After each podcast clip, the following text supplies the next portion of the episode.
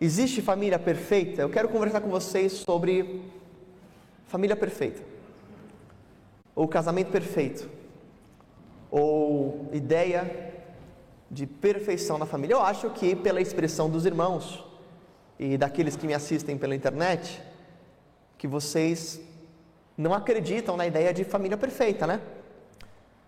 O que é uma família perfeita? Uma família sem defeitos, uma família onde existe uma plena harmonia. E por mais que você fale assim, ai, a minha família, ela tem harmonia, ela pode ter, na maioria das vezes, algum consenso, alguma unidade, isso é ótimo, isso é maravilhoso.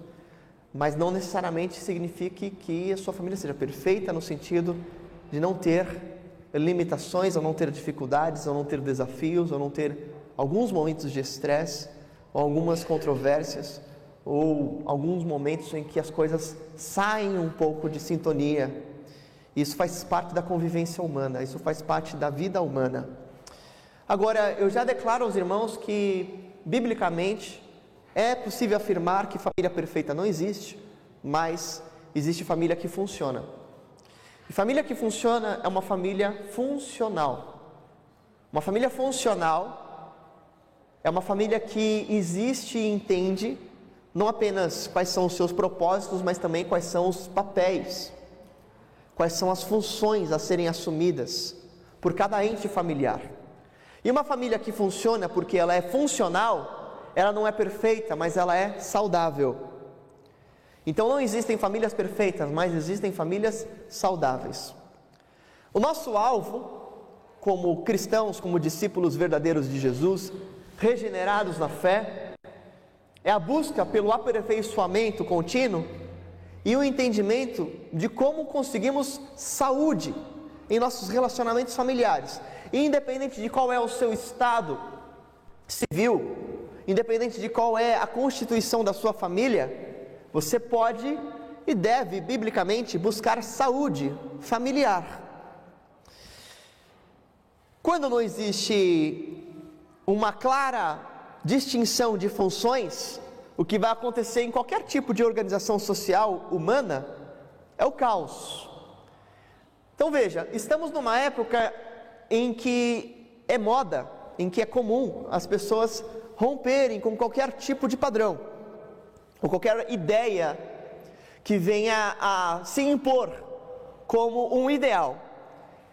E nós acreditamos, na nossa sociedade pós-moderna, que qualquer tipo de questionamento de um absoluto, ou qualquer tipo de questionamento, seja ele qual for, nos faz mais inteligentes. Então a gente pressupõe que a intelectualidade, que a inteligência, que a capacidade, de raciocínio está no simples questionamento. A gente pressupõe que quem questiona e quem fala que não existe um absoluto, não existe algo a ser seguido, essa pessoa já está sendo ousada e por isso mais inteligente. Mas a gente não questiona o questionamento. A gente acha que o questionamento nos faz inteligentes, mas a gente não para para pensar se o meu questionamento tem sentido, se tem base. Se tem alguma lógica ao questionar isso e o que esse questionamento vai trazer na minha vida prática. Nós, como cristãos, somos pessoas que creem sim em verdades absolutas, imutáveis, em convicções, que desde os primórdios da fé desde o início, são axiomas, são, são pontos verdadeiros que não são nem questionados. São dogmas, sim. Algumas pessoas dizem assim: não sou uma pessoa dogmática, não gosto de dogmas e não posso compactuar com uma igreja de dogmas. Então, meu filho, você não pode ser cristão. Porque se você tira as verdades absolutas, você exclui qualquer tipo de base onde você vai pisar. Agora, isso não nos faz fundamentalistas. Isso não nos faz impositores, isso não nos faz detentores de toda a verdade, embora tenhamos a convicção de que Cristo é o caminho. Porque muitos evangélicos, eles confundem a convicção de Cristo como caminho com a opinião dominadora sobre todos os assuntos. Parafraseando Lloyd Jones, se você não tem opiniões, você não é um cristão, porque um cristão é alguém de convicção em determinadas opiniões, mas se você é opiniático, você é um péssimo cristão, porque o opiniático é aquele que acha que só a opinião dele importa. E aí ele não se abre para dialogar, para conversar, para ouvir, para rever, para aprender, ele não é ensinável, ele não é humilde. E isso te faz um péssimo cristão. A falta de humildade, a falta de diálogo, a arrogância, a imposição, a soberba, o orgulho, a vaidade. Porque há muita ignorância no meio cristão. estava explicando para uma jovem hoje mesmo que essa dicotomia, essa separação, esse conflito entre ciência e fé é algo moderno, é algo que tem um pouco mais de 100 anos, moderno no âmbito da história da filosofia e da história do pensamento ocidental. Essa ideia de que se você pensa e você busca a ciência e você gosta da filosofia, logo você vai odiar a fé, e se você é uma pessoa de fé, logo você é um ignorante, um fundamentalista, um impositor e você não consegue ter um raciocínio lógico ou científico, essa separação e oposição entre racionalidade, fé e ciência é uma coisa criada nos últimos 100 anos.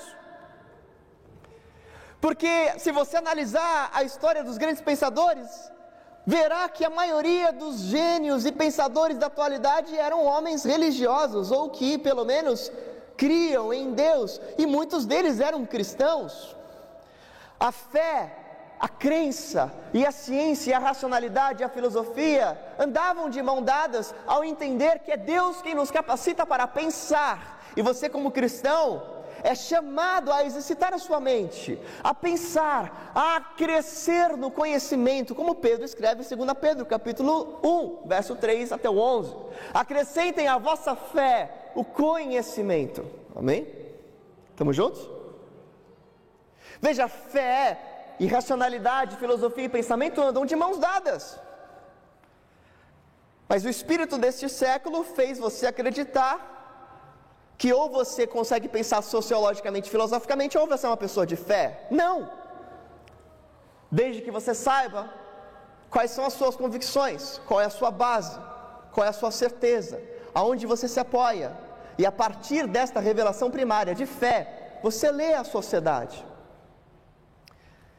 E quando a gente começa a pensar sobre revelação primária de fé e família, nós começamos a perceber que há então uma grande diferença entre o que a sociedade aponta como família e o que a revelação aponta como família.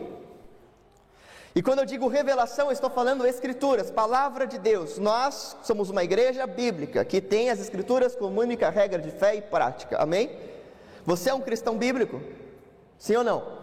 Se você é um cristão bíblico, as escrituras têm as palavras supra, norma, normas, não normata. A norma que normatiza e não pode ser normatizada. Sola a escritura. Não confundam com nu da escritura. Eu estava vendo um, um, um grande teólogo que eu reconheço, que eu admiro, postou no Instagram dele algo relacionado assim: Eu não compactuo com nenhuma visão teológica, porque eu sou bíblico gosto da Bíblia, e aí as pessoas comentando, é isso aí, que maravilhoso, que grande referência, a Bíblia mesmo, eu fico com a Bíblia diante das visões teológicas. As pessoas confundem sola escritura com nuda escritura.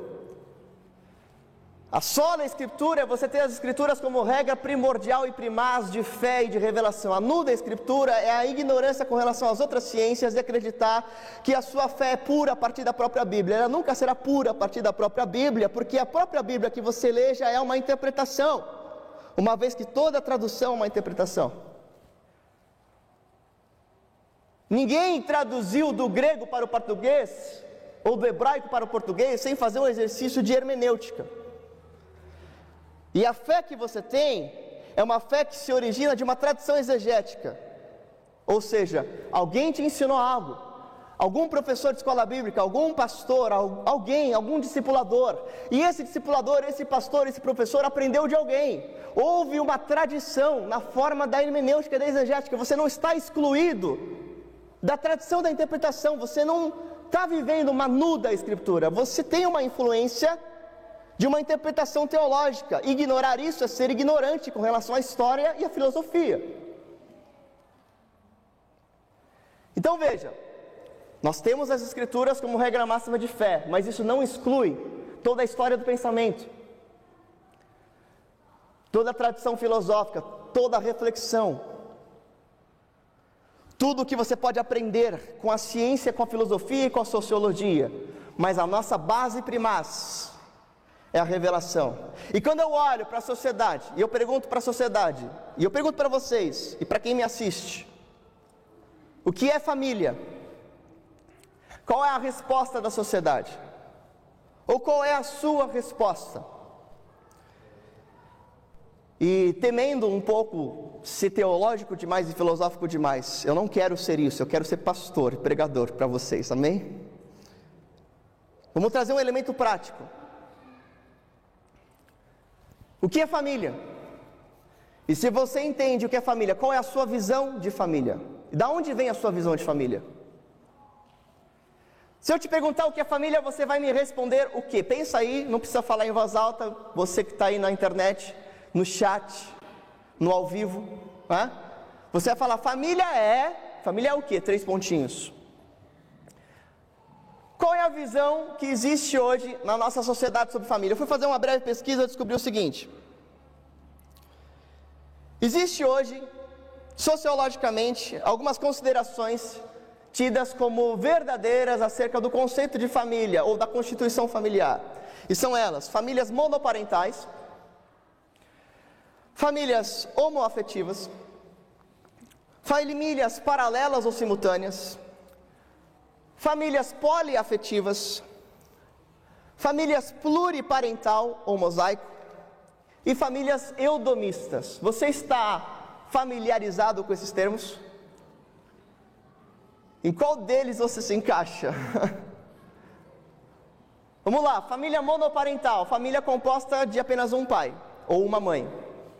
Não existe pai e mãe, existe apenas um pai ou uma mãe e um filho ou os filhos. Famílias homoafetivas, famílias com duas pessoas do mesmo sexo, dois homens ou duas mulheres que vivem como família, que se entendem família e que adotam ou não uma criança.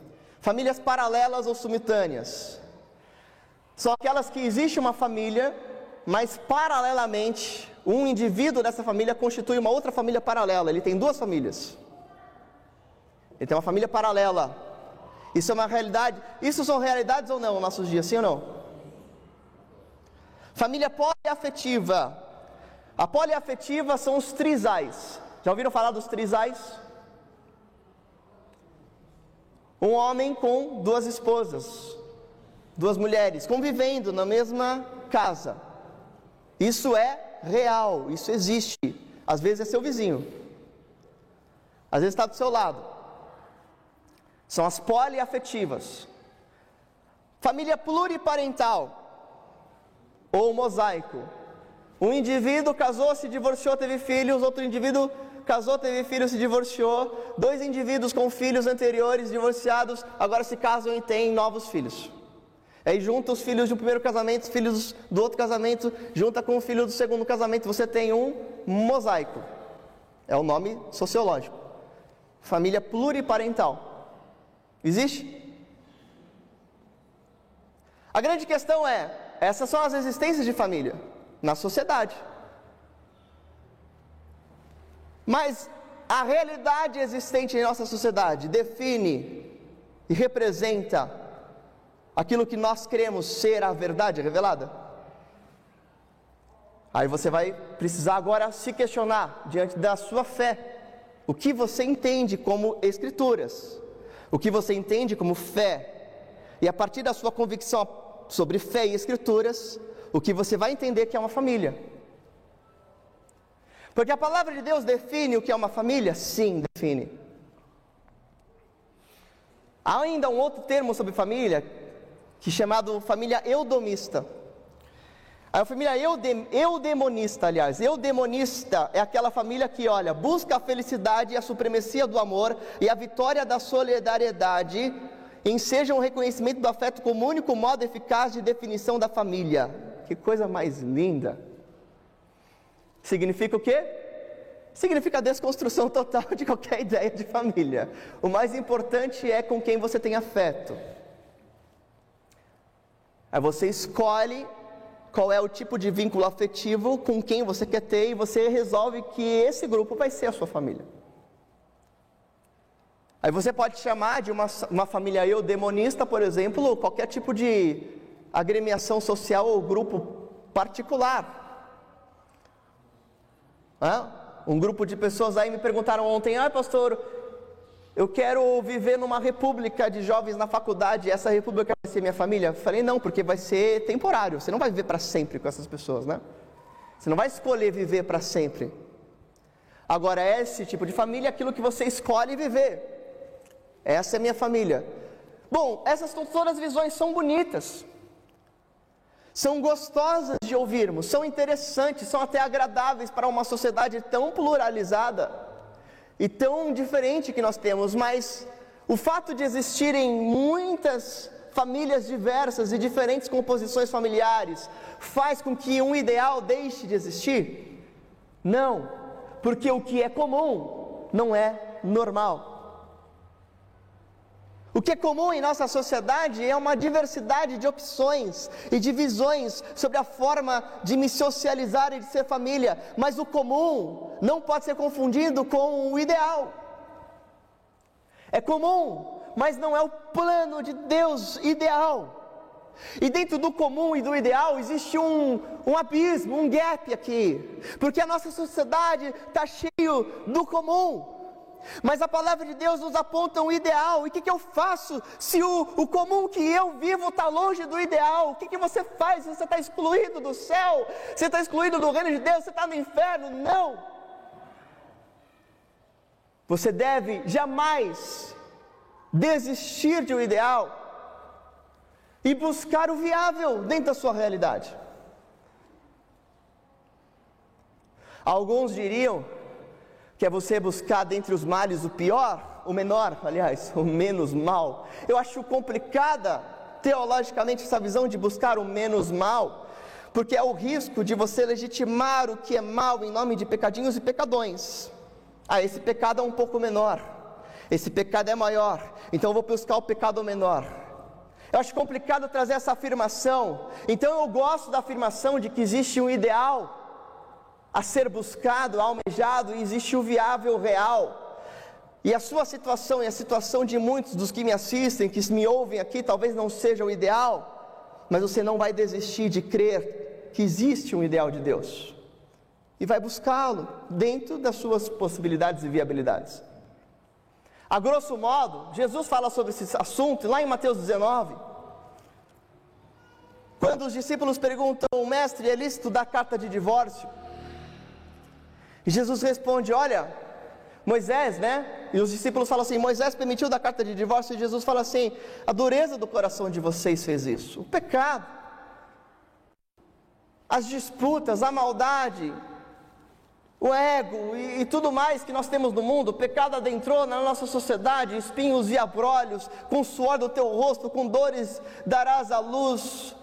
O teu desejo será contra o teu marido, ele te dominará, tudo consequência do pecado pecado entrou e, e, desordenou toda a ordem natural criada. E Jesus falou assim: Mas não foi assim desde o princípio. E aí Jesus estabelece o ideal, porque desde o princípio criou Deus, homem e mulher. Portanto, deixará o homem, seu pai e sua mãe, se unirá à sua mulher, e serão ambos uma só carne. E o que Deus uniu, não separe o homem.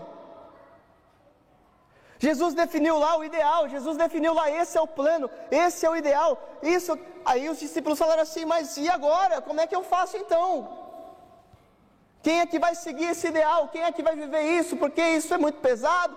E Jesus falou assim: olha, é o seguinte, tem muita gente que não vai se enquadrar no ideal. Por isso que há aqueles que se fazem eunucos pelo reino. É por isso que aqueles que foram feitos eunucos pela sociedade, é por isso que há aqueles que nasceram eunucos. E a gente deve interpretar aqui o ser eunuco com a abstinência sexual, ou com o ato de não casar-se. Certa vez eu disse isso para um amigo meu, homossexual. E ele, com dúvidas e indagações sobre a fé, e eu falei, querido amigo, você tem o ideal de Deus, eu não vou mentir para você, tem o ideal de Deus, ideal heterossexualidade, mas eu entendo a sua condição homoafetiva. Particularmente como pastor, jamais vou expulsar o demônio de um homossexual falando que ele está endemoniado. Entendo que é uma condição, seja ela adquirida ou seja ela natural, por causa do pecado. Mas isso não significa que o ideal mudou. Aí ele falou assim: Ah, então eu, o que, que, eu tenho que fazer? Eu falei: A palavra de Deus, Jesus traz uma opção. Aqueles que se fazem eunuco pelo reino. Ele falou: Então eu tenho que viver sozinho. Aí eu fiquei pensando sobre isso. Eu não tinha uma resposta. Será que a pessoa que não se enquadra no ideal, então está fadada a ser solitária? Bom, Jesus disse assim: não há um só que tenha perdido pai, mãe, irmãos, filhos, bens, por amor ao reino, que não ganhe cem vezes mais nesta terra, amém? Nesta terra. Eu conheço pessoas que, por amor ao Evangelho, tiveram conflitos com seus pais. Eu conheci pessoas que foram expulsos de casa porque se converteram à fé cristã. Ex-muçulmanos que se converteram à fé cristã. E foi expulso de casa. Eu conheci. Não é brasileiro. Conversei. Ouvi, entendi. Ela fala assim: Eu fui expulsa de casa porque eu tive uma visão de Jesus, eu criei em Jesus, eu me converti a Jesus, e meus pais não me quiseram mais em casa, me expulsaram. E desde então eu fui acolhida por uma família muito maior, chamada igreja. Eu conheci uma pessoa da nossa igreja que teve conflitos familiares porque se converteu à fé cristã. E quando eu compartilhava sobre o ideal de Deus, sobre exatamente isso que eu estou falando aos irmãos, ela começou a chorar e, e eu falei: Eu sei que você ganhou cem vezes mais nessa terra, porque ela ganhou muitos irmãos, muitos irmãos mais velhos, muitas mães espirituais, amém? Não há exclusão do reino, há acolhimento, o reino é acolhimento. Mas o ideal também não é excluído, ele continua existindo. Jesus não excluiu ninguém do reino.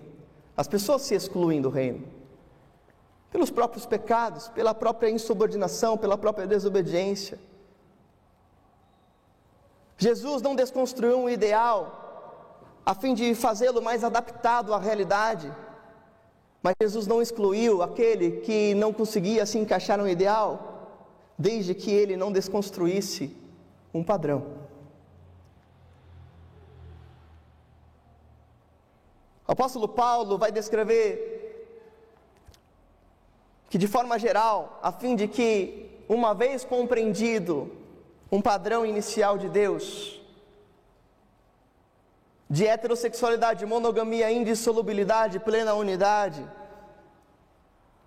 então o apóstolo Paulo vai escrever sobre como essa constituição inicial familiar, que começa com um homem e uma mulher, e agora começa uma família nuclear, então, olha, família, biblicamente, é definida pelo núcleo: um casal e seus filhos, se tiverem filhos. Isso significa que a partir do momento em que você se casa, e você tem ou não filhos, mas você se casou, você saiu da sua casa, você começou uma família. E tudo o resto é parente.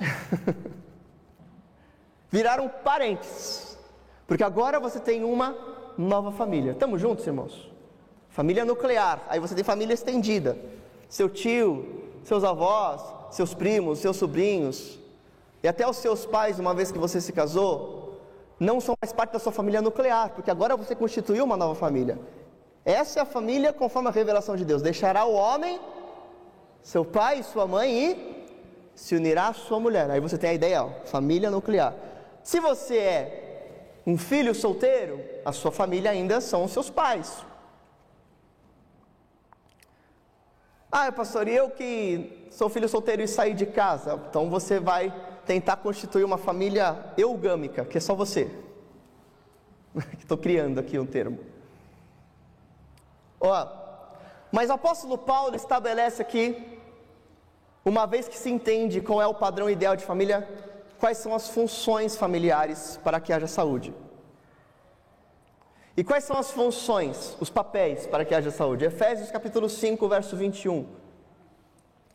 Sujeitem-se uns aos outros por temor a Cristo.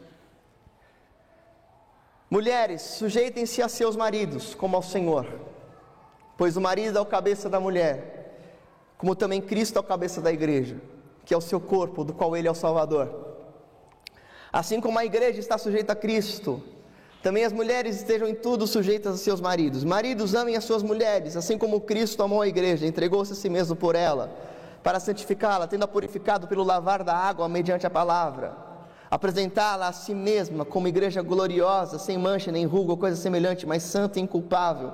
Da mesma forma, os maridos devem amar as suas mulheres como os seus próprios corpos. Quem ama sua mulher, ama a si mesmo. Além do mais, ninguém jamais odiou o seu próprio corpo, mas o alimenta dele, cuida, como Cristo faz com a igreja Somos membros do seu corpo, por essa razão. O homem deixará pai e mãe, se unirá à sua mulher, os dois se tornarão uma só carne, e este é um mistério profundo. Refiro-me, porém, a Cristo e a igreja.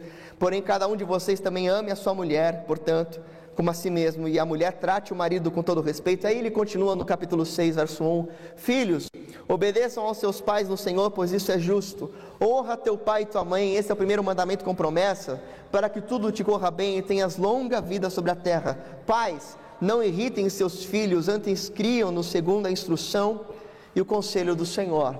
Então aqui a gente tem um resumo prático de como você vai conseguir saúde na sua família, seja qual for a função que você ocupa, seja você marido barra pai, esposa ou mãe e filho solteiro.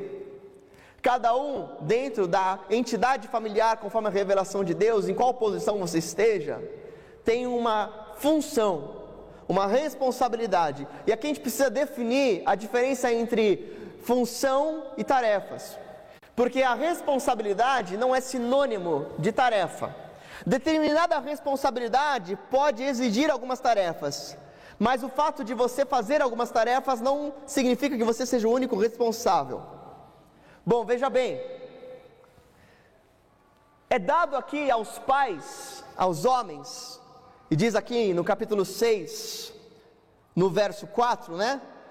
Diz aqui, nós acabamos de ler: é, Pais, não irritem os seus filhos, mas criam-nos segundo a instrução do Senhor. Então, olha só que interessante: é dado aqui aos pais, e aqui pais em grego é pater, é diferente da palavra em grego que aparece uh, um, um, pouco antes, no verso 1, que é Gonels, filhos obedeçam aos seus pais. Quando você vai no grego bíblico, no verso 1, filhos obedeçam aos seus pais, a palavra pais aqui, ela se refere tanto a pai, mãe, pai, homem, como mãe, pais em geral. Ok? Agora no verso 4, quando o apóstolo Paulo fala assim, pais, não irritem os seus filhos, mas instruem-nos segundo a disciplina do Senhor, Paulo faz questão de colocar um substantivo masculino, pater.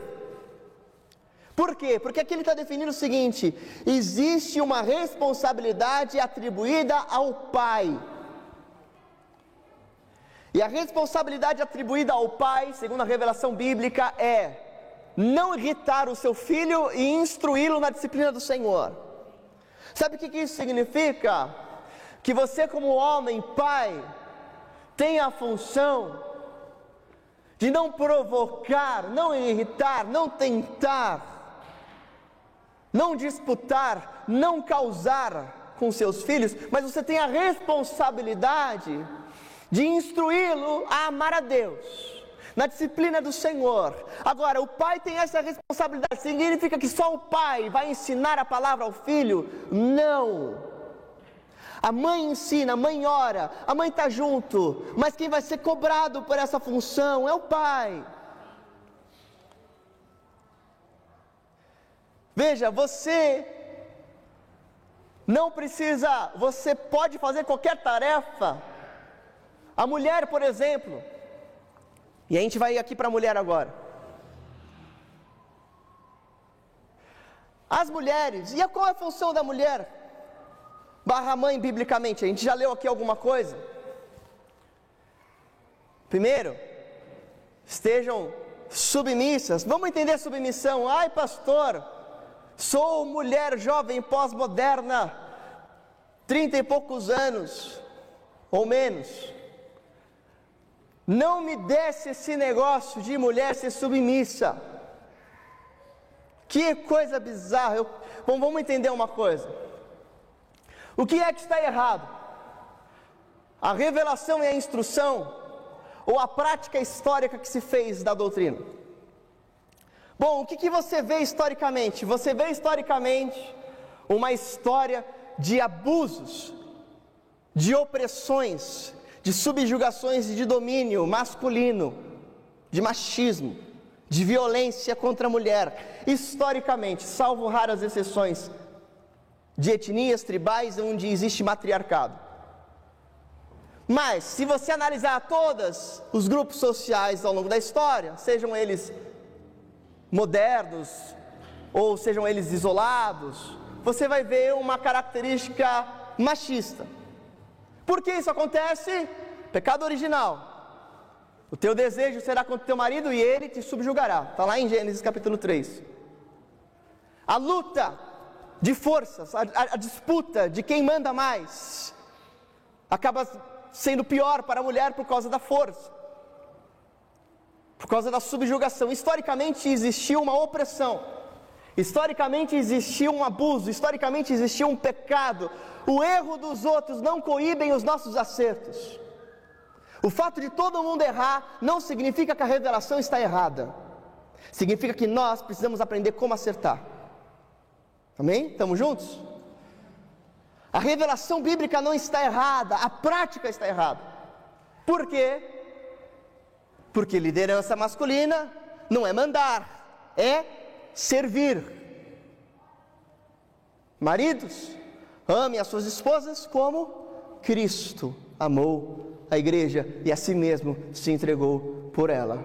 Você não lê, maridos mandem as suas esposas, maridos subjuguem as suas esposas, maridos deem a última palavra. Não, não, não, não, não, não. Você vê, maridos sirvam as suas esposas. Amém, maridos? Amém, mulheres? Sim ou não? Não ouvi. Você vê, maridos sirvam, amem, dediquem-se, abram mão, se entreguem, cuidem. Está escrito assim: e os maridos, assim como Cristo faz com a igreja, cuida e nutre. Sabe qual é a responsabilidade do marido? Cuidar e nutrir, prover.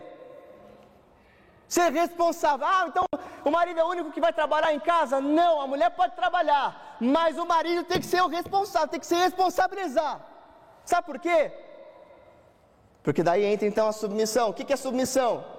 Sujeite-se uns aos outros, verso 21, grego upotássio.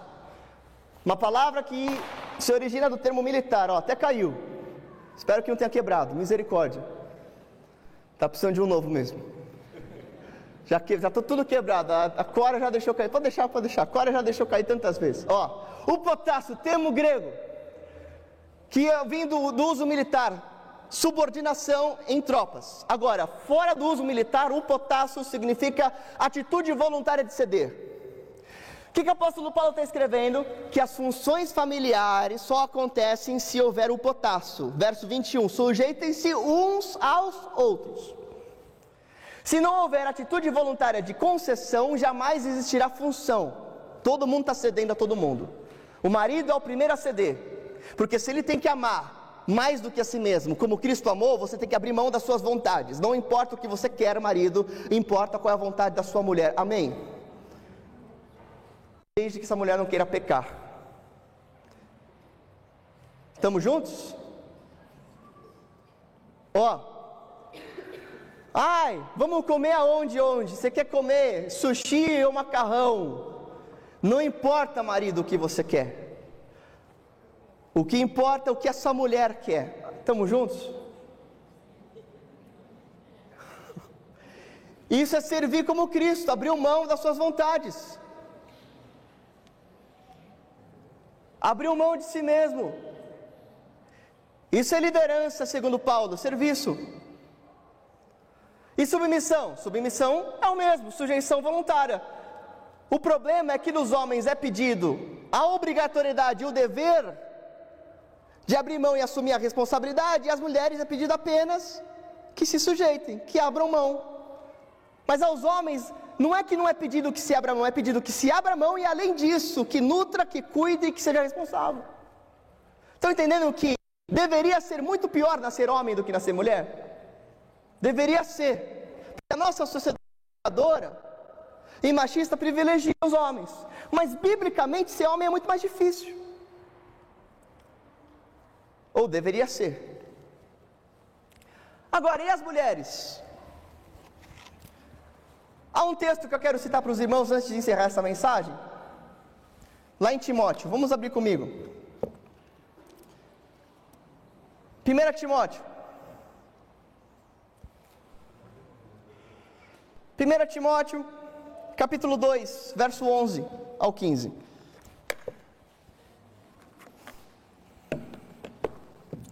E o apóstolo Paulo escreve assim: A mulher, olha lá, hein? A mulher deve aprender em silêncio. Ah, pastor! A mulher deve aprender em silêncio, com toda sujeição. Não permito que a mulher ensine, nem quem tem autoridade sobre o homem, esteja porém em silêncio porque primeiro foi formado Adão e depois Eva, e Adão não foi enganado, mas sim a mulher, que tendo sido enganada, tornou-se transgressora. Entretanto, a mulher será salva, dando à luz filhos. Se eles permanecerem na fé, no amor, na santidade com bom senso. Ai, pastor, está muito complicado aqui, agora eu não quero mais saber. Agora, agora desisto da Bíblia. Pastor, não está falando que a mulher não pode ensinar? Por que, que, a, por que, que aqui na nossa igreja a mulher fala?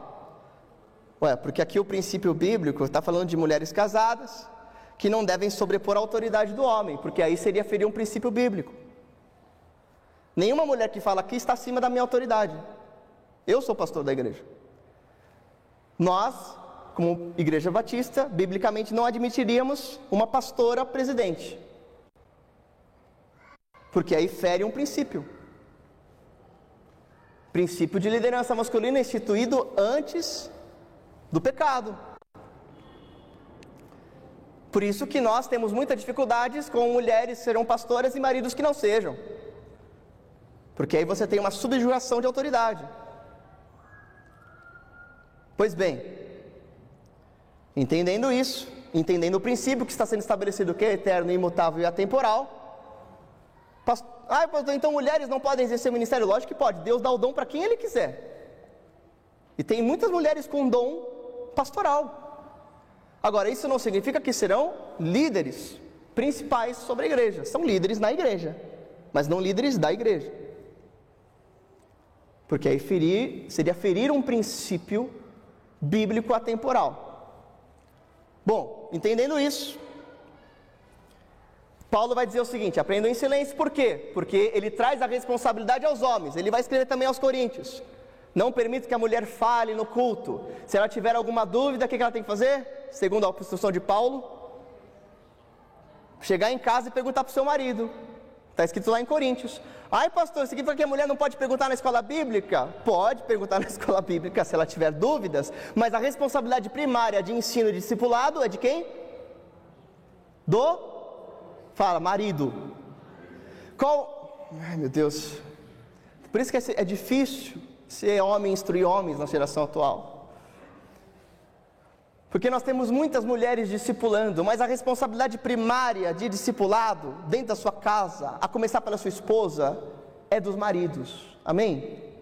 Marido tem que ter como primeira discípula a sua esposa. Até porque não existe liderança imposta. Se você impõe a liderança, ninguém vai te seguir. Liderança é conquistada. Sabe qual, como, é que, como é que um marido conquista a liderança da esposa? Não é falando assim, quem manda aqui sou eu. Alguma mulher segue um homem assim?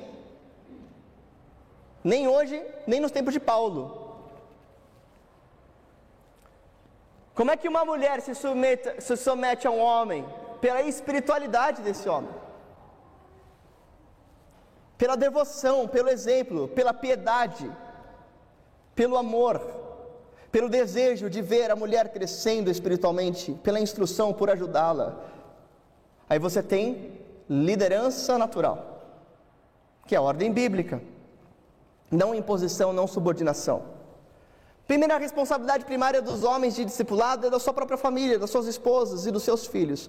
Aí você vê aqui, então, entendendo isso, do que significa mulher ficar em silêncio, aí você vê Paulo falando: olha, as mulheres serão salvas pelo quê? No verso 15: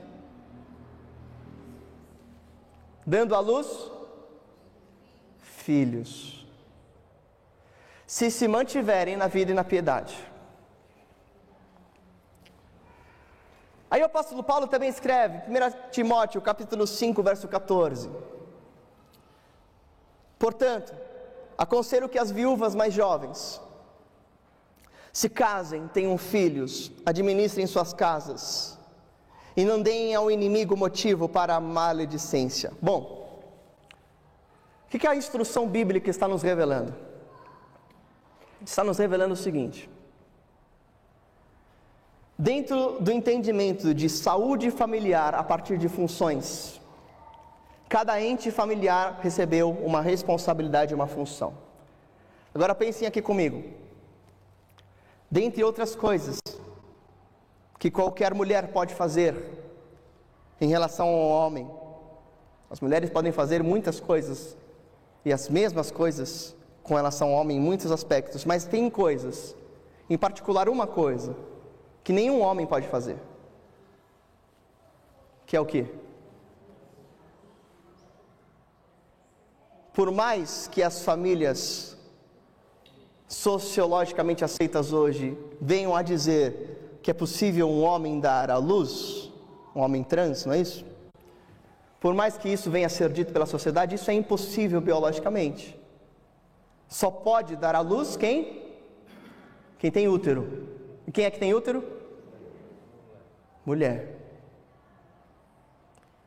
E por que, que Paulo estabelece então isso? Olha, as mulheres serão salvas dando à luz filhos, se se manterem na vida e na piedade. Sabe por quê?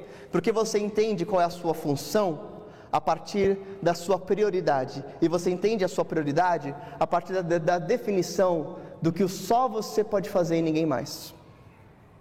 O que é uma prioridade na sua vida define a sua função, a sua responsabilidade.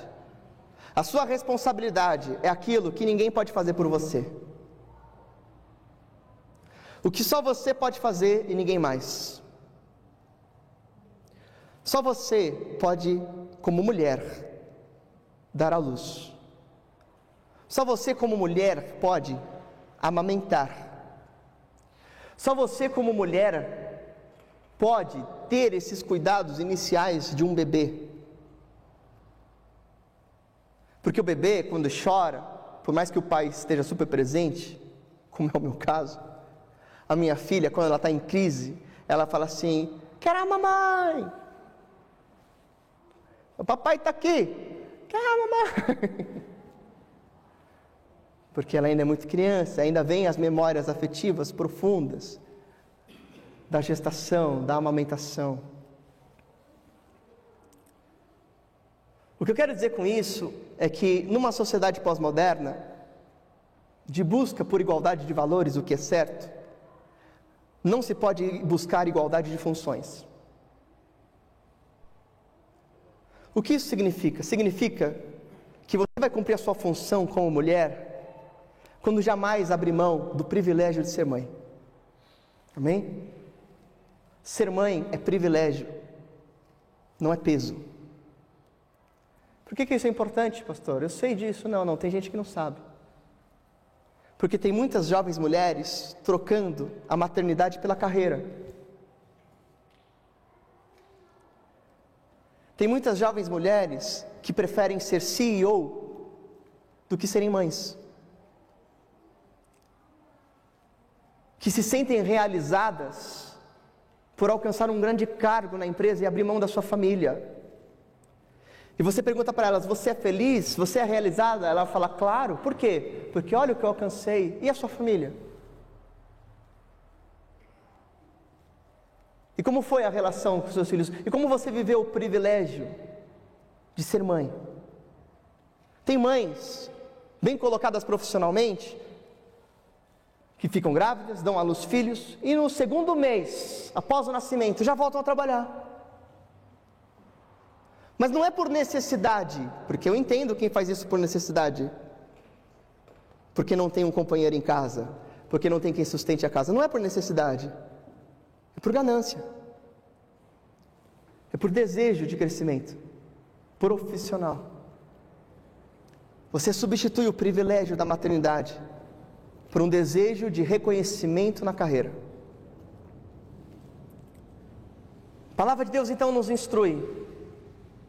A função é estabelecida e reconhecida e é vivida quando jamais se negligencia a prioridade. Aquilo que só você pode fazer. Amém? Estamos juntos, irmãos e irmãs? E os filhos? Agora, uma palavra de conforto e de consolo. Mais uma vez, eu quero reafirmar aos irmãos: Deus não está excluindo ninguém dos seus planos e da sua palavra e do seu reino. Não é menos mulher quem não é mãe. Agora, quem tem o privilégio de ser mãe e não assume essa responsabilidade, peca contra Deus. Amém? Existe o real, existe o viável, existe o ideal. Se você não está dentro do ideal, você vai viver o viável diante de Deus para você. E qual é o seu viável diante de Deus? Aí nós precisaríamos de uma conversa particular. Precisaríamos estudar 1 Coríntios 6, 7. Precisaríamos estudar qual é a sua vida, qual é o seu contexto, como você se vê, quais são as suas necessidades financeiras, pessoais, econômicas. O legalismo fere. Jesus jamais caminhou pelo mas caminhou por princípios imutáveis. É por lá que nós temos que trilhar, amém? Pois bem, reafirmo que nenhum dos irmãos é excluído do plano de Deus, do amor de Deus, do acolhimento de Deus, seja qual for a sua situação familiar.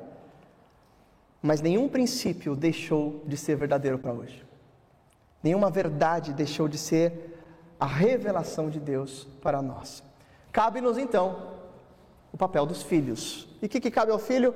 Se você é filho solteiro, não se casou, Colossenses capítulo 3, filhos, sejam em tudo obedientes aos vossos pais.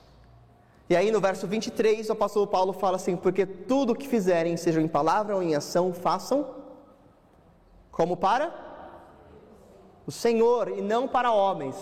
O que cabe aos filhos? Cabe a obediência integral em tudo aos seus pais, seja você alguém que concorde ou não. Se você é um filho solteiro, você vai obedecer a Deus, obedecendo aos seus pais. Serão obedientes em tudo, como ao Senhor e não como aos homens. E o mesmo princípio se aplica às mulheres, sejam sujeitos aos seus maridos como ao Senhor. Não importa se você está concordando com o seu marido ou não, se você concorda com seus pais ou não, com filhos solteiros, o que importa é qual a sua relação com Deus. Você não vai fazer por eles, você vai fazer por Deus. E mais uma vez, como marido e como homem, o peso é muito maior sobre a sua cabeça que Deus tenha misericórdia de nós homens, diante das omissões masculinas que são vividas em nossa sociedade, e Deus nos prestará contas, porque a quem mais foi dado, mais será cobrado.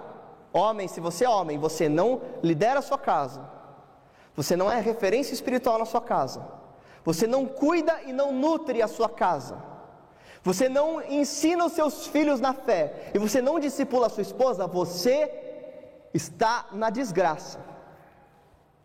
Se for convertido. Você não entendeu o que Deus quer de você, qual é a sua função, e você está adoecendo a sua família e a sua própria vida. Amém? Vamos orar então. Deem uma palavra para os jovens, para as mulheres, para as mães, para os homens, para os maridos, para todos. Agora, como pastor, estou à disposição para a gente orar juntos e conversar, se você desejar. Sem imposição, sem legalismos, mas na graça, né? sem liberalismo, sem desconstrução, mas no caminho do meio. Eu queria que vocês orassem comigo sobre o seu papel agora. Quem você é na sua família. Aí você vai pensar assim, mas pastor, eu, eu sou pai e mãe ao mesmo tempo. Então tá, mas a sua responsabilidade primária, a partir do gênero que você tem, né, precisa ser refletida. Talvez por causa do pecado humano lhe sobre um peso muito grande. Talvez você precisa ser mãe e precisa ser o principal provedor na sua casa, principal provedora. Consequência do pecado social, consequência da queda original. Mas olha, a igreja pode te ajudar. O PGM pode te ajudar, né? Você não adianta você vir aqui só pedir ajuda se você não estar em comunhão. Nós não acreditamos no assistencialismo, mas nós acreditamos no verdadeiro amor. Assistencialismo a gente não concorda. A pessoa que só vem aqui pedir ajuda. Mas a gente concorda com quem faz parte da família de fé e precisa de ajuda. A gente ama, a gente acolhe, a gente cuida. Quem está junto, a gente supre as necessidades de quem está junto, de quem é parte da família de fé. Se o pecado social lhe impôs pesos muito grandes, a igreja é família, a igreja está junto.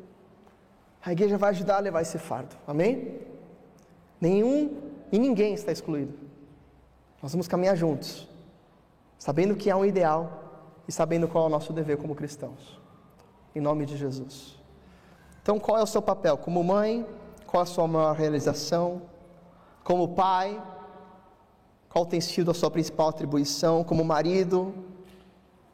Como a sua liderança está sendo exercida? Por inspiração ou por imposição? Como mulher, como é que você está evidenciando submissão, prática, como ao Senhor Jesus? São os pontos de reflexão e oração agora. Senhor Deus, obrigado pela tua palavra. Oremos em nome de Jesus para que as verdades bíblicas aqui proferidas e aquilo que realmente veio das Escrituras e da tua palavra. Nós oramos em nome de Jesus para que encontrem solo fértil nos nossos corações, para que encontrem vida e frutifiquem em nossas vidas. Pai, em nome de Jesus, que essas palavras sejam, ó Deus, aceitas, aplicadas e sejam transformadoras em cada coração. Oramos por aqueles que estão enfrentando lutas agora no casamento, para que, independente dos erros do outro, haja desejo por acertos pessoais. Os erros do outro, Pai, não podem legitimar os nossos erros. Meu Deus, nós oramos em nome de Jesus, para que o Senhor dê força e espiritualidade, poder para cada irmão, para cada irmã, para cada marido, cada esposa, cada mãe, cada pai, cada filho, dá poder para obedecer à tua vontade. Dá poder no Espírito Santo para a liderança, para a sujeição, para a autossujeição, para a obediência, para a responsabilização no lar, dá poder. Para a maternidade, para a paternidade, dá poder para cumprir a tua vontade. Em nome de Jesus Cristo e para a glória do Senhor, nós te suplicamos que haja privilégio em cada coração. Obrigado, meu Deus. Oramos em nome de Jesus. Amém, Pai. Há tanto mais para falar sobre o assunto, eu preparei tanta coisa aqui, mas eu resolvi conversar com os irmãos, ao invés de ficar preso ao texto, né, ao sermão. Mas quem sabe eu publico isso um dia, ou no meu blog. Se vocês lessem o meu blog, eu publicasse mais. eu tenho um blog, medium.lexmura.com. Tenho vários textos lá publicados Vou publicar isso, acho que eu vou publicar isso aqui que eu escrevi tanto para hoje, mas estou à disposição para orarmos e conversarmos juntos. Vamos ficar em pé, nós vamos cantar o hino que nos está indicado. 207, mensagem real. Agora é do cantor cristão. Então, hino do cantor, 207, mensagem real.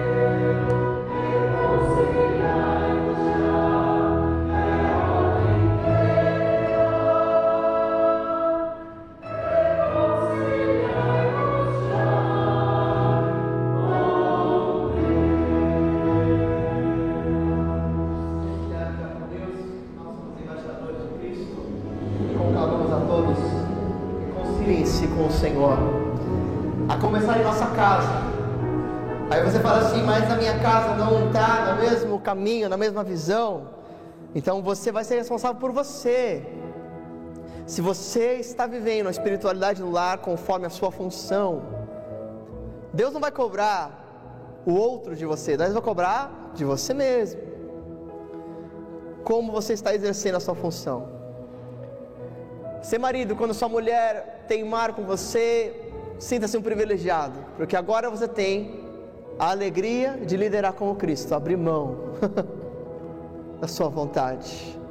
O mais lindo é quando os dois brigam para que a vontade do outro seja feita. Olha que maravilhoso. Não, faz você, não, você a sua vontade, não a sua vontade. Você vive isso, Carol? Um ano de casado, né? Dois, olha lá. Falta muito ainda. Benção. Vai viver isso até os 25, 30, 40. Que nem o Jaime Adinar. Sim. Sim. Que nem a Lúcia. Quantos? 30 anos? 27 anos. O, o Martins. É. Hã? 29 anos, não é isso? 29 anos de canal, que maravilha. Eu ia falar outra coisa, que eu estou ficando velho e esqueci, mas vamos orar. Vamos orar. Pai, obrigado pela tua presença, pela graça do Senhor, pelo teu amor. Que a graça do Senhor Jesus, o amor de Deus o Pai e a comunhão com o Espírito Santo sejam com todos nós e com todo o povo de Deus espalhado pela terra. Que o Senhor te abençoe e guarde, que o Senhor sobre ti levante o rosto, tenha misericórdia de ti, que o Senhor faça resplandecer o rosto sobre ti e te conceda paz, agora e para sempre, em nome de Jesus. Amém. Amém, amém. Que Deus abençoe. Cumprimente aí os seus irmãos. Diga aí que Deus abençoe a sua vida. Que Deus te fortaleça na graça e no amor de Jesus.